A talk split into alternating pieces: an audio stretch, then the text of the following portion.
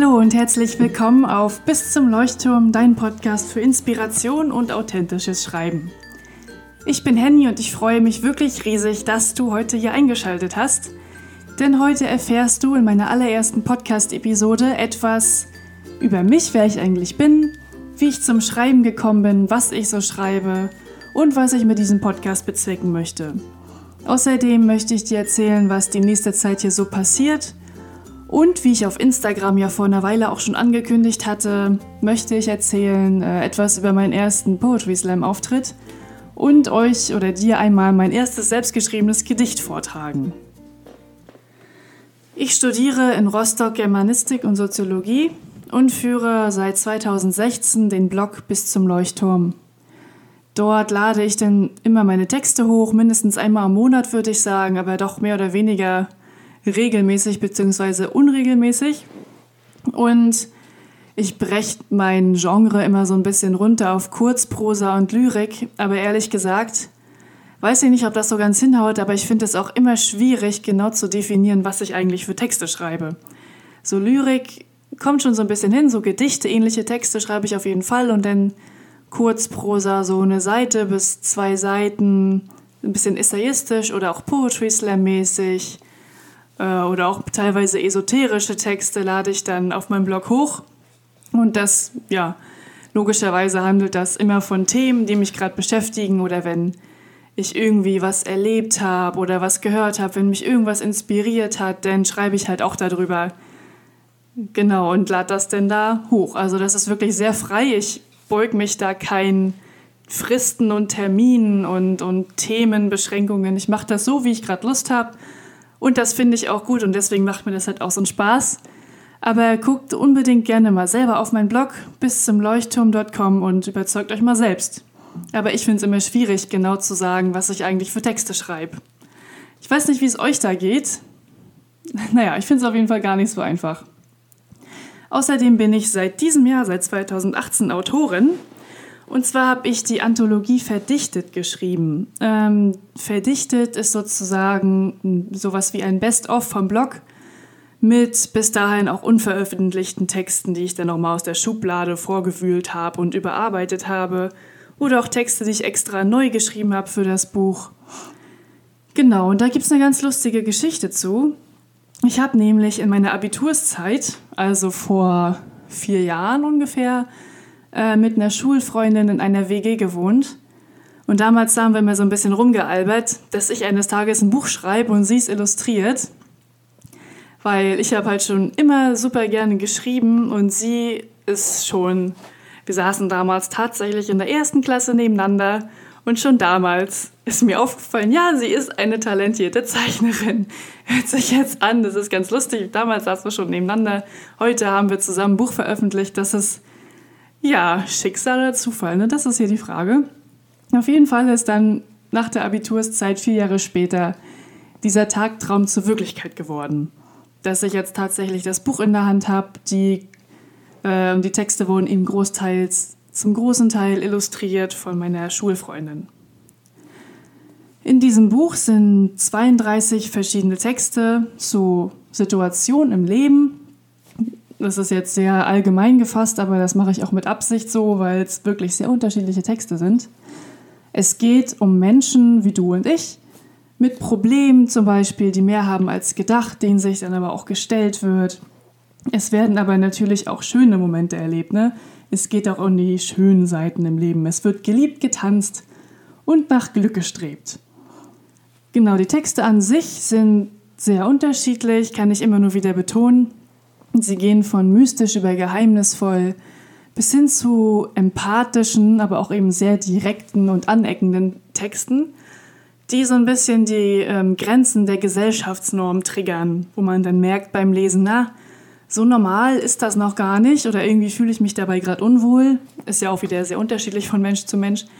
Oder eben auch, ja, über dieses Thema lese ich eigentlich gar nicht gerne, aber es ist wie ich finde, auch super wichtig, sich das ab und zu mal zu vergegenwärtigen, damit man weiß, wo was vielleicht schief läuft, wo was noch nicht ganz so läuft, wie es hätte sein sollen eigentlich. Naja. Und äh, zum Beispiel ein Text ist auch dabei, der hat so ein paar Horrorelemente tatsächlich. habe ich versucht, da so ein bisschen zu verarbeiten. Da wirkt ein bisschen abstrakter und ist wie so ein kleiner Horrortext. Also das sind sehr verschiedene Texte zu verschiedenen Themen und ich habe die versucht in vier Abschnitte zu gliedern. Ihr könnt euch auch super gerne eine Leseprobe angucken. Die findet ihr auch verlinkt auf meinem Blog. Und ansonsten guckt ihr einfach beim Stichblatt Verlag. Bei diesem Verlag habe ich das Buch nämlich veröffentlicht. Äh, Stichblatt Verlag, einfach Google-Suche fertig und dann äh, könnt ihr da super gerne auch mal in die Leseprobe reinschnüffeln. Ja, wie bin ich zum Schreiben gekommen? Hm, das hat wirklich schon sehr früh angefangen. Ich habe nämlich Reisetagebücher geschrieben. Wir sind damals mit der Familie immer im Sommerurlaub weggefahren, äh, innerhalb von Deutschland oder auch denn mal ein bisschen weggeflogen, innerhalb von Europa. Und dann habe ich immer Reisetagebücher geführt. Und das hat echt schon angefangen, boah, sobald ich schreiben konnte praktisch, habe ich da so ein paar Sätzchen immer zugeschrieben, was wir erlebt haben. Und das habe ich dann auch wirklich lange fortgeführt. Also ich habe mehrere Reisetagebücher, die sind vollgeschrieben und richtig fett geworden, weil ich da dann auch Flyer reingeklebt habe und Postkarten und so alles, was dazugehört. So, so habe ich angefangen zu schreiben. Und dann im Teenageralter kamen tatsächlich auch Tagebücher dazu. Aber ich glaube, das hat auch jeder Teenager hinter sich, oder? Also ich würde sagen, gerade die Mädels von uns haben das auf jeden Fall gemacht damals im Teenageralter. Äh, dann kamen auch erste Gedichte und erste kleine Texte dazu. Ganz früher, auch noch als kleines Kind, habe ich auch schon kleine Geschichten geschrieben. Die habe ich auch neulich wiederentdeckt. Das hat mich total gefreut. Da geht es äh, zum Beispiel um einen Ritter und ein Gespenst. Die spuken im Spukschloss, also in, in einem und demselben Spukschloss, aber wissen nichts voneinander. Und eines Nachts laufen sie sich über den Weg und wundern sich, hey, was machst du hier? Das ist doch mein Spukschloss, so eine Frechheit. Und dann kommen sie aber zu dem Schluss, dass sie zusammenspuken können. Ja, und so eine kleine Geschichte, denn auf anderthalb Seiten oder so habe ich dann als kleines Kind schon geschrieben. Oder auch über drei Enten, die irgendwie Abenteuer erleben und, und ja, ganz süß. Oder über eine kleine Biene, die ähm, auf Blumen fliegt und dann am Ende des Tages ganz müde ist vom Honigsammeln. Genau, die habe ich wiederentdeckt und diese Rittergeschichte habe ich auch tatsächlich auf meinem Blog hochgeladen. Ich glaube, letztes Jahr als so eine Art Halloween-Geschichte, weil ich die einfach so niedlich fand. Mein erstes Gedicht habe ich dann mit ungefähr zwölf oder dreizehn geschrieben, ich weiß gar nicht mehr, das, wie alt, wie genau, äh, wie alt ich da genau war. Und das würde ich euch super gerne einmal vorlesen, denn ich muss sagen, ich bin wirklich ein bisschen stolz auf mein Vergangenheits-Ich. Ne? Also jetzt hier ohne Selbstlob und so, ich weiß, Eigenlob stinkt. Aber Vergangenheits-Ich, bin ein bisschen stolz auf dich. Aber hört das Gedicht euch jetzt einfach mal selber an. Der Spiegel zeigt nur das halbe Ich das Äußere wohlgemerkt. Doch wenn du in meine Seele schaust, entdeckst du mich mit Humor und Herz. Also bereite keinem anderen den Schmerz, dass du ihn nur oberflächlich betrachtest. Denn jedes Wesen hat Humor und Herz. Schau erst in seine Seele, bevor du es verachtest.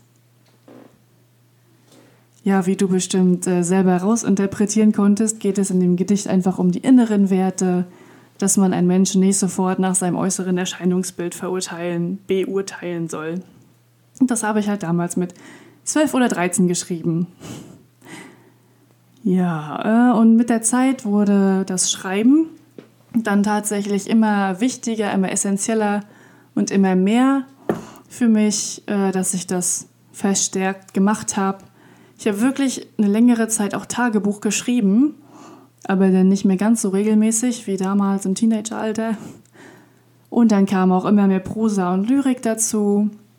Und dann in der Schule hatten wir in der 12. Klasse tatsächlich so eine Jahresarbeit, dass wir uns ein Jahr lang mit einem Thema auseinandersetzen sollten, was uns irgendwie interessiert. Da hatten wir komplett freie Wahl.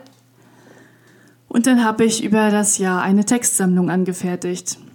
Und am Ende des Jahres sollte jeder eine Präsentation dazu halten. Und ich habe dann das allererste Mal echt auch, fällt mir gerade ein, ja, das allererste Mal habe ich da von einer größeren Masse, eine Masse war das auch nicht bei uns, ne, von einer größeren Menge von Leuten eben meine Texte vorgetragen.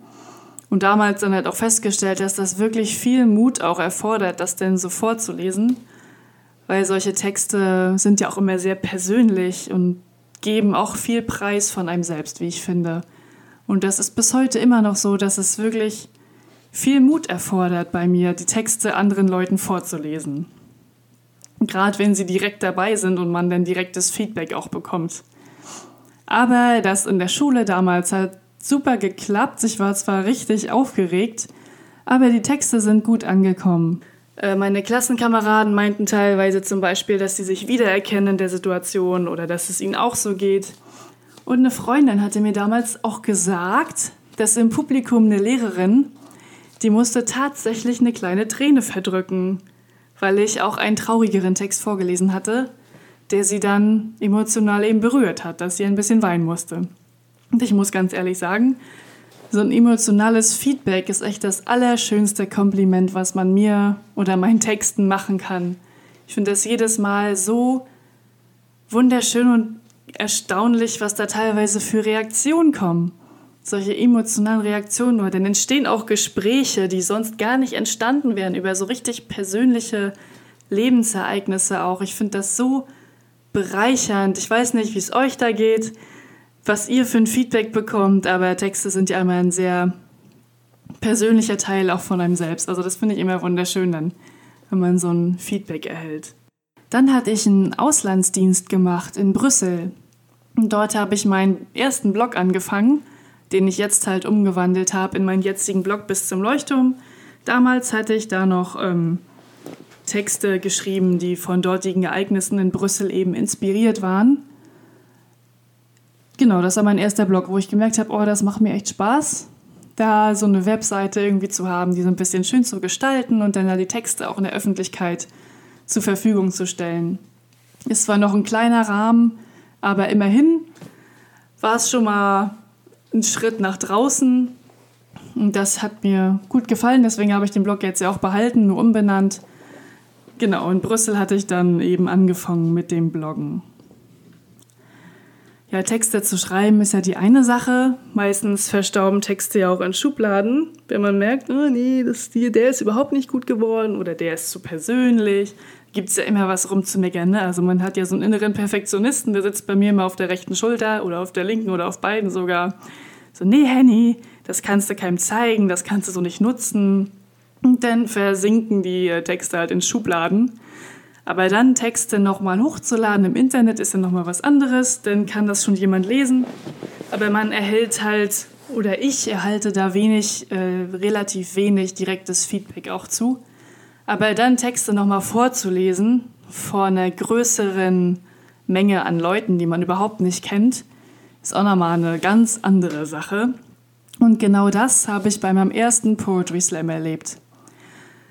Ich habe damals einen Text vorgelesen, der auch ziemlich persönlich war, der so eine Art Umschwung, so einen kleinen Shift in meinem Leben beschreibt. Und der hieß Endgültig oder frei. Ja, und da habe ich gemerkt, dass meine Art von Text nicht so gut ankommt bei der Poetry Slam Szene, bei den Zuhörern, dass meine Texte eine komplett andere Mentalität haben. Aber hey, ich habe es mal ausprobiert. Ich bereue es auch nicht, war auf jeden Fall eine Erfahrung. Und ich habe auch tatsächlich noch eins, zwei Mal mitgemacht bei einem Poetry Slam, aber wieder jedes Mal festgestellt, nee, irgendwie passe ich da nicht so rein, passt nicht so zu mir. Aber ich habe mir halt auch sagen lassen, dass es tatsächlich Poetry Slams gibt, die mehr, äh, mehr zu mir passen würden, die mehr solche, na, ich will jetzt nicht sagen tiefgründigeren, aber so mehr so ernstere Texte auch zum Thema haben. Weil da, wo ich immer war beim Poetry Slam, waren die Texte eher unterhaltsam, lustig, dass man drüber lachen musste. Also waren auch wirklich schöne Texte mit bei. Oder auch gesellschaftskritische Texte. Aber solche ernsten, bisschen düstereren Texte, die sind halt nicht so gut angekommen und genau sowas hatte ich dann halt vorgetragen. Aber ich werde die Augen auf jeden Fall offen behalten und gucken, ob ich hier irgendwo mal einen Poetry Slam entdecke, wo ich besser reinpasse. Ansonsten hatte ich noch bei Lesungen mitgemacht. Ich bin nämlich beim Autorenstammtisch in Rostock und die haben jetzt manchmal auch Lesungen organisiert, auch noch bevor ich das Buch von mir rausgebracht hatte. Und das war dann so ein kleinerer, intimerer Kreis von Leuten, so Familie, bekannte Freunde und ein paar Externe waren dann auch meistens mit bei. Das war dann so eine gemütliche, intime, entspannte Atmosphäre, wo dann drei, vier Autoren, was weiß ich, Romanauszüge oder auch Texte, kurze Texte vorgelesen haben. Und dieses Format hat mir echt gut gefallen. Und ich hoffe, dass demnächst bald wieder so eine Lesung ist. Das war nochmal so ein Gegensatz zum Poetry Slam, der mir wesentlich besser gefallen hat. Ja, und Schreiben an sich bedeutet für mich sowas wie Meditation. Äh, das hört sich jetzt vielleicht komisch an, aber wenn ich schreibe, dann nehme ich mir auch wirklich Zeit dazu. Ich höre meistens Musik nebenbei, sodass ich da komplett einmal vom Alltag abschalten kann, in mich reinhören kann, was beschäftigt mich gerade, was ist so passiert in letzter Zeit und dass ich das dann versuche irgendwie in Worte zu fassen. Und das ist wie so eine Art Meditation für mich. Also das entspannt mich komplett. Ich bin kreativ dabei. Ich, das ist einfach eine schöne Zeit. Und ich sage halt immer, das Schreiben äh, für mich ist wie Meditieren. Und das, was halt dann rauskommt bei dem, was ich so schreibe, äh, das möchte ich euch hier super gern auf dem Podcast vorlesen. Dass ich also Blogartikel hier vorlese oder auch Texte, die ich nicht direkt auf dem Blog hochgeladen habe. Das werde ich noch genauer gucken, wie ich das denn mache. Aber einerseits möchte ich euch auf jeden Fall Texte von mir vorlesen. Dazu gibt es denn noch Infos, was hat mich inspiriert, was hat mich da beschäftigt, warum habe ich das geschrieben.